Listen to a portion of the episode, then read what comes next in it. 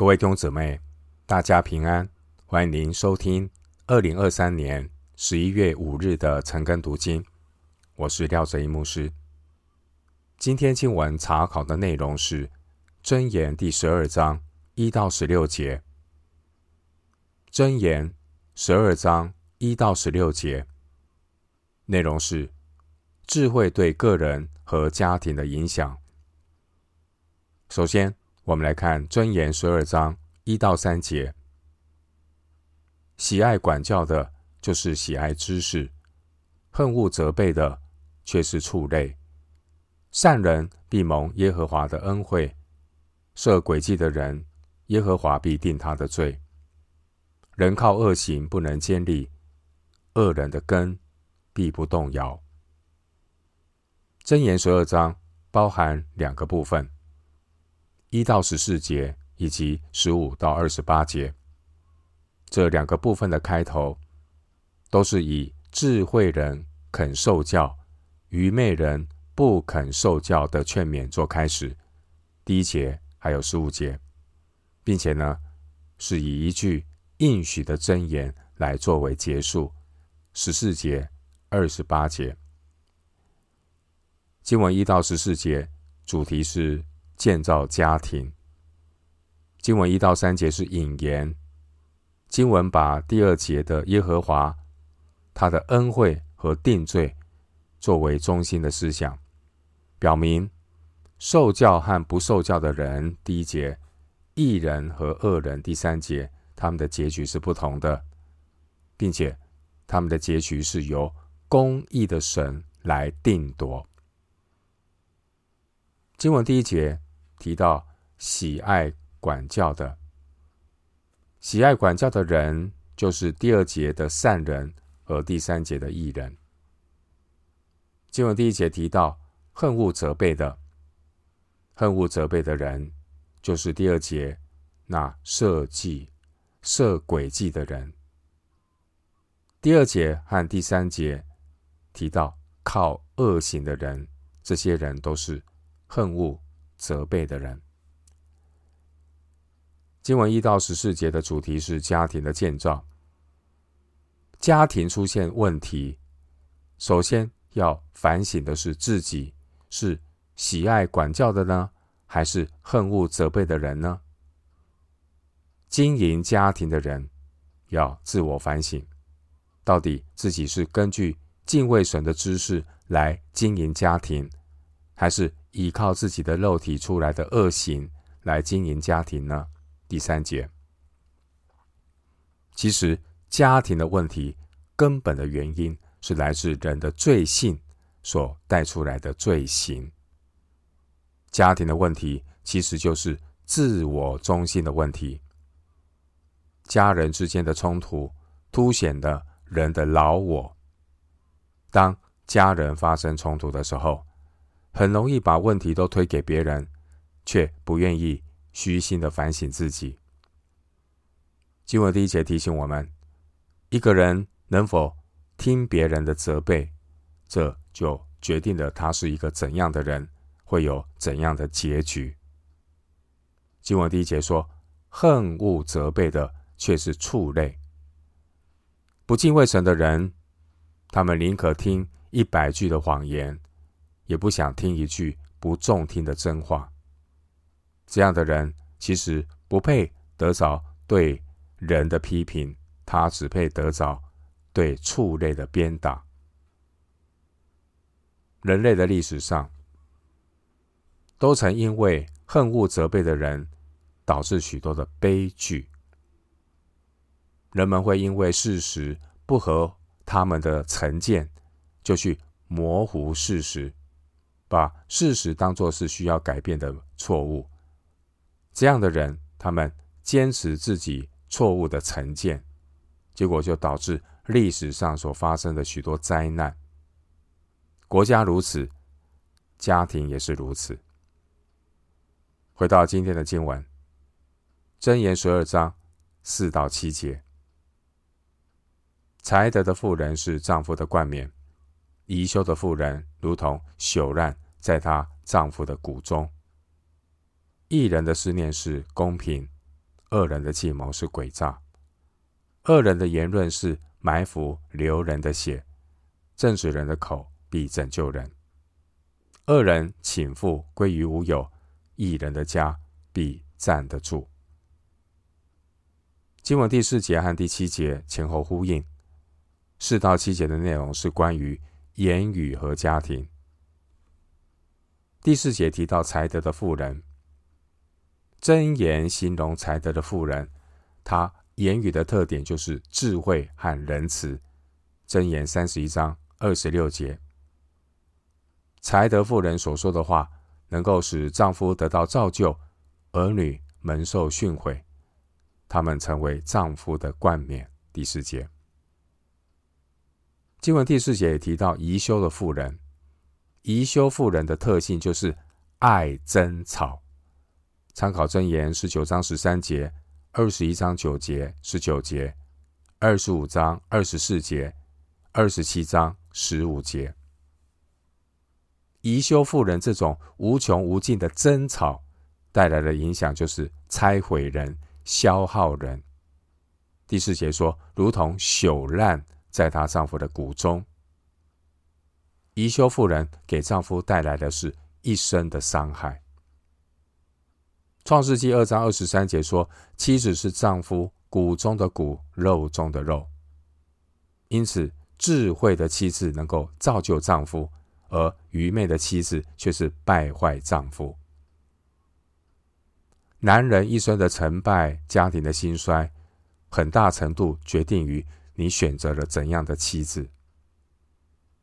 箴言教导我们，人生最重要的三大智慧就是敬畏耶和华（一章七节），不要交坏朋友（一章十节、四章十四节），以及不要娶愚妄的妇人，也不要做愚妄的妇人（十二章四节、十四章一节）。关于在家庭中夫妻的说话，无论是妻子或是丈夫，都是内心的光景决定了说话的内容，而夫妻的说话也直接影响着家庭的气氛。经文第五节说，义人的内心思念公平。第六节说，义人的言语能够拯救人。第七节说。义人的家庭也必站得住。相反的，恶人的内心筹划诡诈。第五节，恶人的言语实际上是埋伏流人的血。第六节，而恶人的家庭也必倾覆归于无有。第七节，弟兄姐妹，这个世界上不存在永远合得来的夫妻，因为现在合得来，不等于将来也合得来。在许多事上合得来，不等于在所有的事上都合得来。因此，家庭幸福的关键不在于夫妻有多么的合得来，家庭幸福的关键在于如何处理彼此的合不来。而夫妻彼此的说话是很重要的关键因素。经文第六节说：“正直人的口必拯救人。”换句话说，正直人的口也能够拯救婚姻。但第六节也说，恶人的言论是埋伏流人的血，恶人的口会给家庭带来杀伤力。家庭的和睦相处需要智慧，而家庭和睦相处的智慧，就是要从好好说话开始。回到今天的经文，箴言第十二章八到十二节：人必按自己的智慧被称赞，心中乖谬的必被藐视。被人轻贱，却有仆人；强如自尊，缺少食物。一人顾惜他牲畜的命，恶人的怜悯也是残忍。耕种自己田地的必得饱食，追随虚浮的。却是无知，恶人想得坏人的网罗，一人的根得以结实。经文八到十二节主题是工作和家庭。经文第八节说：“人必按自己的智慧被称赞，心中乖谬的必被藐视。八到十二节的内容也和家庭有关。经文第八节说：“人必按自己的智慧被称赞，心中乖谬的必被藐视。”人的智慧未必能够得到大众的认同，但人心中的乖谬是可以伪装的。然而，一个人家庭的光景却是人人都可以看得到的。提摩太前书三章二节说：“做监督的必须无可指责。”提摩太前书三章七节说：“必须在教外有好名声。”教会领袖很重要的条件就是是否能够好好管理自己的家。提摩太前书三章四节，因为家庭生活比学校、职场和教会更能看出一个人的真智慧，所以提摩太前书三章五节的提醒是：人若不知道管理自己的家，焉能照管神的教会呢？经文第四节说：“人必按自己的智慧被称赞。”这句话对应第四节另外一句话：“才德的妇人是丈夫的冠冕。”经文是提醒、强调妻子的选择其实是一个人的智慧。另外第八节说：“心中乖谬的必被藐视。”对应第四节的话。贻羞的妇人如同朽烂在她丈夫的骨中。经文第八节提醒我们，心中乖谬的人很容易一意孤行，做出错误的选择，包括配偶的选择。因此，一个人如果对自己另外一半有怨言，首先先停下来，要先谦卑反省自己是否是一个常常。拒绝智慧的愚妄人。经文九到十二节内容是第八节的延伸，内容是关于如何借着工作来经营好自己的家庭。经文第九节说：“被人轻贱，却有仆人强如自尊，缺少食物。”意思是不要装面子，丰衣足食，好过硬充面子，以致忍饥挨饿。华人有面子的问题，面子的问题其实就是人的虚荣心、骄傲在作祟。骄傲使人爱慕虚荣，连神的儿女也会贪图虚名。加拉太书五章二十六节，有些人是打肿脸充胖子，其实自己已经入不敷出；有些人是装作敬虔，但其实他早已淋漓枯干。人的虚荣心是因为骄傲，而骄傲是出于自卑，结果是让自己活在别人的看法之下，好像奴隶不得自由。所以箴言十一章二节说：“骄傲来，羞耻也来。”经文第十节说：“一人顾惜他牲畜的命。”这是指一人存着连续的心，所以他会节制自己。不去耗尽牲畜的体力。经文第十节又说，恶人的怜悯也是残忍，这是指恶人存着自私自利的心，所以对牲畜的怜悯也只是为了更多的奴役他们、利用他们。弟兄姊妹，经文第十节提醒我们，为人的良善很重要，一人的错误。甚至强过恶人的正确，因为神所看重的是人内心的动机，不只是外表的行为。今天许多政治正确的人，他们所关心的并不是别人的福祉，而是自己的野心和抱负。这些怀抱政治野心的人，他们的企图心并不是想帮助别人，他们只是想让自己变得更优越。所以第十节说，恶人的怜悯也是残忍，这其实是很多今天政客的写照。无良的政客，他们满口怜悯，其实是政策买票；无良的政客，他们满口爱百姓、爱国家，其实都是一种包装。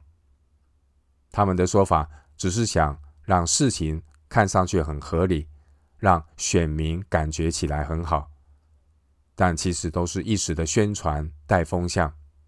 其实他们的存心不良，即便政治正确的怜悯，也是残忍。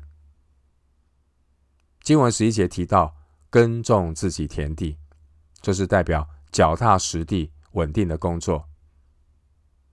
脚踏实地的工作虽然不能够一夜致富，但也。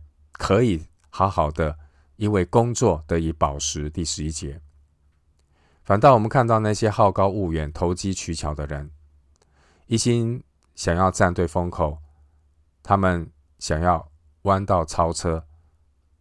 这些投机取巧的人，都是追随虚浮的人。十一节，或许投机取巧可以快速的致富、一夕成名，但。结果都是无知。第十一节，他们也必然会沦为名利的奴役。因此，正当的工作不会卑贱，追随虚浮的人才会卑贱。经文十二节说：“恶人想要得坏人的网罗，义人的根得以结实。”经文十二节是对十一节的解释和补充。经文十一节。恶人追随虚浮，并且恶人获取财物，实际上也只是夺取其他恶人不当得利的零和游戏。其实恶人并没有真正的创造财富。对照十二节说的，义人的根得以结实。义人呢，是耕种自己的田地，义人劳动的果实是从自己生命的根里发出来的。弟兄姊妹，经营家庭的真智慧，既不虚荣，也不自卑。第九节，因此呢，找一份踏实稳定的诚实工作。十一节，心中有节制。第十节，就可以让自己在今世自守公义、敬虔的度日。提多书二章十二节，一个对家庭负责的人，他应该先尽上工作的责任，供应家庭的需要。回到今天的经文，箴言十二章十三到十四节：恶人嘴中的过错是自己的网罗，但一人必脱离患难。人因口所结的果子，必保得美福；人手所做的，必为自己的报应。经文十三到十四节，关键是是十三节的嘴和十四节的口，这两个关键字带出了。一到十二节的结论，经文十三节说：“恶人嘴中的过错是自己的网罗，恶人必然会被自己的言语所困。凡是用言语陷害别人的人，实际上他是在陷害自己。因此，用言语伤害配偶的人，实际上也是在伤害自己。夫妻吵架很容易出言不逊。”这会导致家庭的破口，会让彼此的生命受到亏损。马太福音十二章三十六到三十七节说：“凡人所说的闲话，当审判的日子，必要句句供出来，因为要凭你的话定你为义，也要凭你的话定你有罪。”能够好好说话的人，无论家庭遇到什么样的难处，最终都能够走出来。所以经文十三节说：“一人必脱离患难。”这和一人说话的智慧有关。经文十四节提到人口所结的果子，这和十十四节人手所做的密不可分，互相的影响。经文十四节也是一个家庭能否兴旺的两个关键。建造家庭的真智慧。首先要学习好，就是要管好夫妻两方面的口和手。人如果能够用容神益人的话语和殷勤诚实的工作来建造家庭，带来的结果就是十四节所说的“必保得美福”。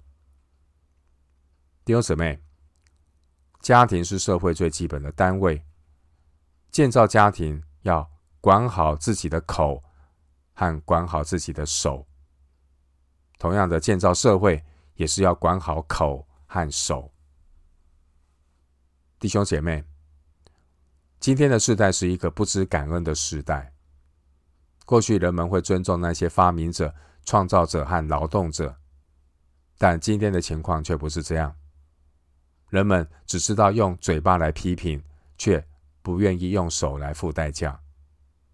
人若不肯用手来付代价，那他就没有资格用口来指责。今天很多人不懂得感恩，也不会数算恩典。人的心被欲望占据。成天数算的就是没有满足的欲望，没有知足感恩的人，他们一味的伸手说“我想要”，而得不到的时候就开始用口抱怨，说为什么自己没有拿到更多。这一类充满欲望、怨天尤人的口和手，他们结果就是吃自己自己所结的果子。第十四节说：“人手所做的，必为自己的报应。”回到今天的经文，箴言十二章十五到十六节：“愚妄人所行的，在自己眼中看为正直；为智慧人肯听人的劝教。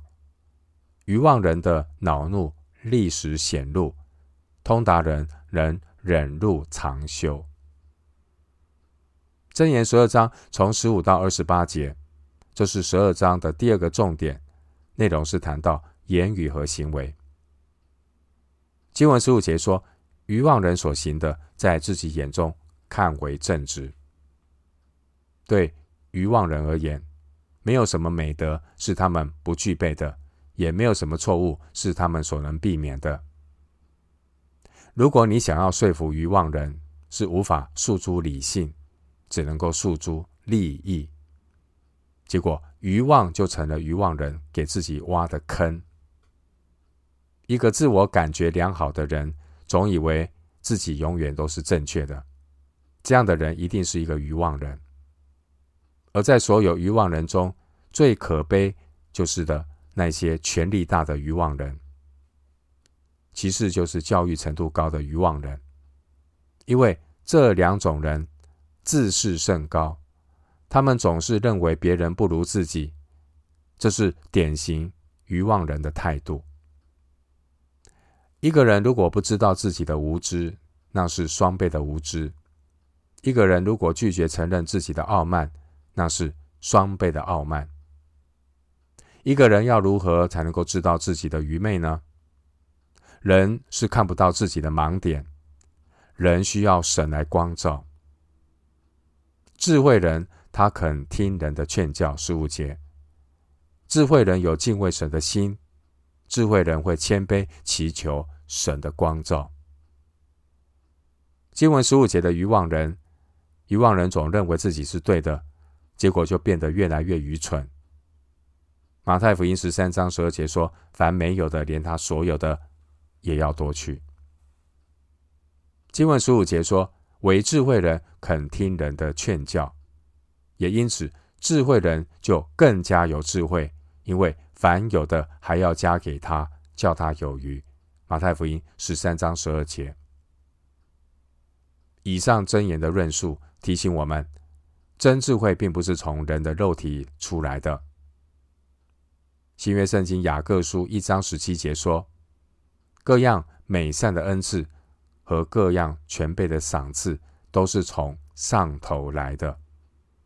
雅各书一章十七节，箴言三章十七节。我们今天经文查考就进行到这里。愿主的恩惠平安与你同在。